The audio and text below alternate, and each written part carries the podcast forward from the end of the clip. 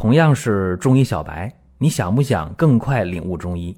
做事情先找到门路很重要，正所谓众妙之门。下面我抛砖引玉，为大家开启中医入门。本期音频呢，和大家讲高血压的外治法。对于高血压，很多人啊，刚开始是不在乎的，啊，觉得血压高能怎么的？我吃降压药我就没有问题了，是吧？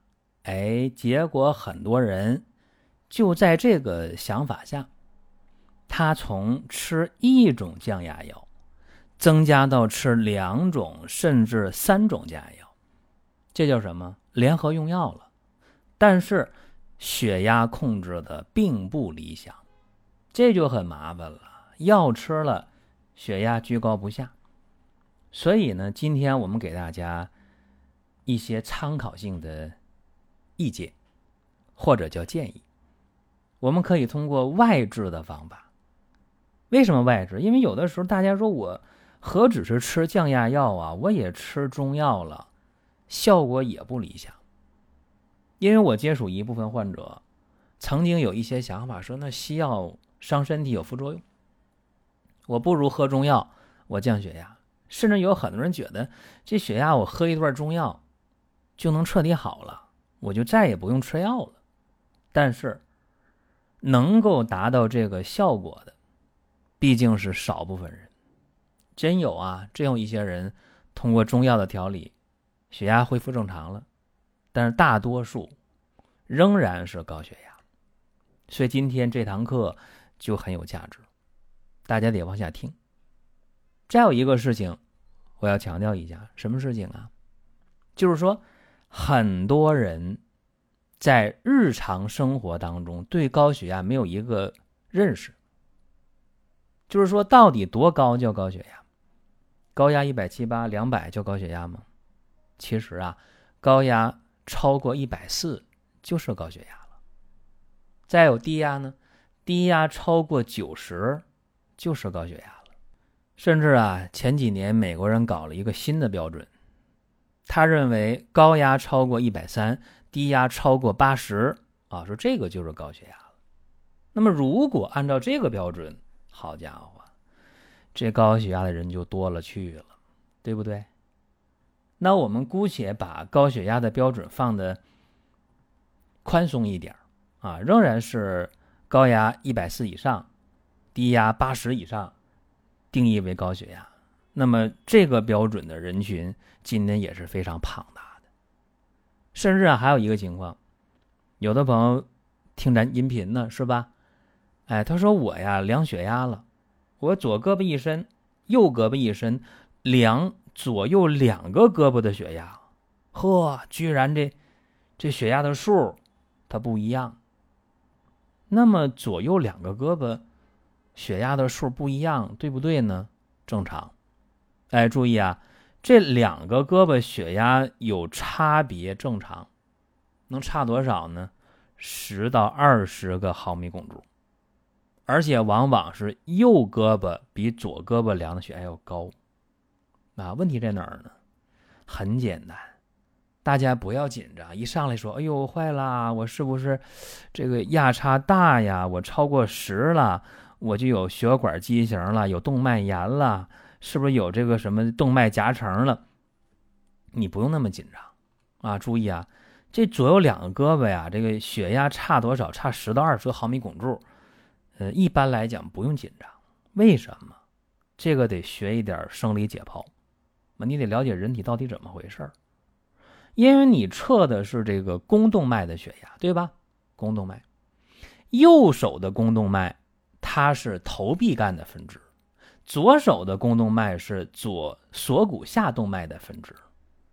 那你要知道，这里边有学问了，就是头臂干，头臂干，它血压本身压力就比那个左锁骨下动脉要高，对吧？那那高的话，那右胳膊这右肱动脉就比左肱动脉血压就高。高十到二十个毫米汞柱，一般来讲不必紧张。你要说那我怀疑，那你就查一下，对吧？深入的查一下，到底怎么回事一般来讲问题不大。好了，这些呢是在节目开始之前，首先说一些基础性的问题。我们在听节目的过程当中啊，想说的话、想问的事儿，可以通过评论来实现。如果说身边人也需要这个内容，你可以转发一下。再有啊，就是关注的事儿，点关注不迷路，下回还能继续听。另外，大家可以关注一个公众号，叫“光明远”，阳光的光，明天的明，永远的远。这个号啊，每天都有内容的持续更新，方便大家了解最新的动态。点赞、关注、评论、转发。这几个动作一气呵成，感谢各位的支持和捧场。那下面说了啊，说外用的方法治疗高血压到底怎么治疗？首先它简单，首先它花费少，首先它副作用小。你比方说做一个药枕，这太简单了吧？蝉沙五十克，桑寄生、夏枯草、钩藤、菊花、罗布麻叶。各三十五克，生槐花二十克，灯心草二十克，绿豆一百克，薄荷三十克，冰片二十克。这些药啊，装入一个布口袋。你这布口袋弄成什么形的？啊，我觉得呀，做成圆柱形的最好啊，像手腕那么粗细的。哎，你往这头下一垫一震，特别舒服。有人说我偏不。啊，我偏要做成一个扁扁的一个布口袋，放到睡觉的枕头上也行。但是注意了，枕头枕头枕在颈部，不是枕在后脑勺啊，这要注意了。而且枕头的高度一定要恰当。睡这个药枕呢，起码能够在这个风池穴、风府穴、大椎穴来发挥作用。这个药袋很香，怕什么？怕这香气跑没了。用一个月、两个月，香味淡了、淡了，没有药味了，就可以换了。这个方法啊，对于肝火亢盛的，就是脾气比较急的啊，性质比较急的那高血压朋友，效果挺好。这是一个办法。再一个，夫妻疗法，哎呦，这也简单。吴茱萸、川芎、白芷各等份，大家这各等份多少啊？你就各来一百克先试试效果。这三百克药粉呢，加工一下，打成细粉。每一次啊，用五到十颗，你就给它添到肚脐眼里啊，神阙穴嘛。外边用那个伤食止痛膏啊，什么麝香止痛膏啊，各种止痛膏都行。肚脐眼一粘。好了，别进水啊！三天换一次药。你说那我每天都洗澡，那你每天换一次也没问题，就浪费点呗。十天，十天为一疗程。一般来讲，这个办法，呃，用上十天、半个月的，血压有明显的下降，效果很好。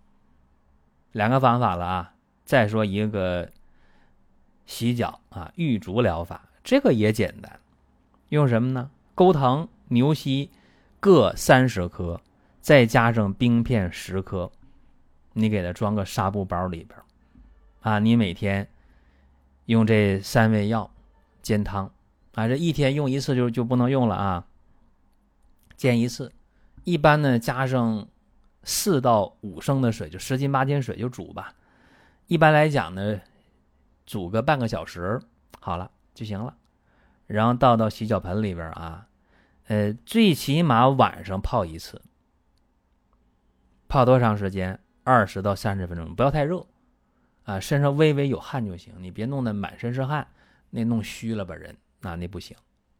如果说你晚间泡完了啊，你早上醒了有时间，把这个药液加热一下，再泡一遍，这等于说。这一包药不就用了两次吗？啊，这就划算。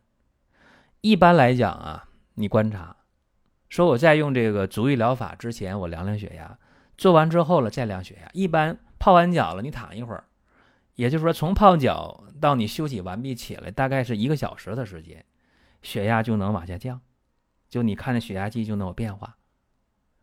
这泡一回脚啊，维持个四到六小时问题不大。那么十天为一疗程，大家呢多去体会。这又是一个方法，还有一个我说简单的方法，什么方法呢？就是每天晚上睡觉前，用吴茱萸粉三十克，加上老陈醋，调成糊，贴在足底的涌泉穴上，拿那纱布一盖，胶带一粘。那么第二天早起就可以接下来了。这个啊，十天为一个疗程。一般用两个疗程，那你就能停了。为啥呢？因为血压降的比较明显，降个十到十五毫米汞柱啊，一般来讲是可以的。尤其是我说这几个方法啊，这几个外用的方法，对于早期高血压患者效果最理想。也就是说，你得高血压的时间不长，一年两年的，三个月五个月的。这些人用这些方法，甚至某种程度上，你可以在血压平稳的前提下，通过减量再减量，都能停服降压药。但是对于你说吃降压药吃了十年、二十年、三十年的人，这个方法，你说我想达到停服降压药这么一个效果难，但是帮你往下降血压、平稳血压，帮你把手头的降压药减减量，哎。这个想法，这个愿望，往往能够实现。所以今天呢，跟大家分享一些高血压病的治疗上外用的方法，简便易行，副作用小，安全有效。所以呢，大家可以尝试一下，也可以呢向身边人推荐一下。希望大家每一天啊都能够轻松、快乐、健康。您听到这儿啊，本期音频就要结束了。如果您有什么宝贵的意见，有什么想法要求，可以留言评论。当然，我们也欢迎大家关注、转发、点赞。下一期我们接着聊。